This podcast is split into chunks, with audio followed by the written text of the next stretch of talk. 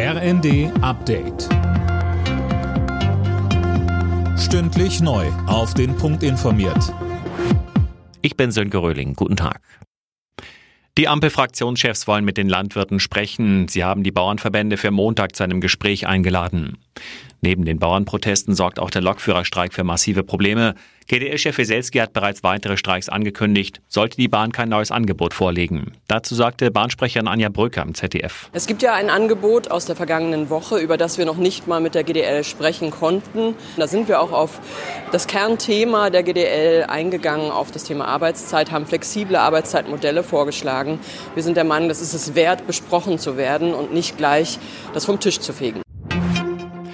Obwohl deutschlandweit tausende Lehrerinnen und Lehrer fehlen, arbeiten immer mehr Lehrkräfte in Teilzeit. Das geht aus einer Auswertung des Statistischen Bundesamtes hervor.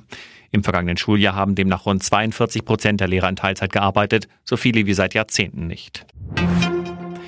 Homöopathische Behandlungen sollen offenbar künftig nicht mehr von den gesetzlichen Krankenkassen bezahlt werden. Das plant Gesundheitsminister Lauterbach, schreibt der Spiegel. Philipp Rösler mit den Einzelheiten. Man könne nicht mit Wünschelrouten vorgehen. Homöopathie macht als Kassenleistung keinen Sinn, sagt Lauterbach.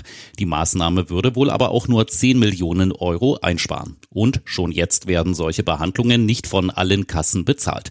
Homöopathische Arzneimittel bestehen aus pflanzlichen, mineralischen oder tierischen Substanzen. Wissenschaftler konnten bisher keine Wirkung nach nachweisen, die über den Placebo-Effekt hinausgeht. In New York steht heute Ex-US-Präsident Trump wieder vor Gericht, zusammen mit zwei seiner Söhne. Im Betrugsprozess gegen die drei werden die Plädoyers gehalten. Sie sollen falsche Angaben über ihr Vermögen gemacht haben, um an günstige Kredite zu kommen. Alle Nachrichten auf rnd.de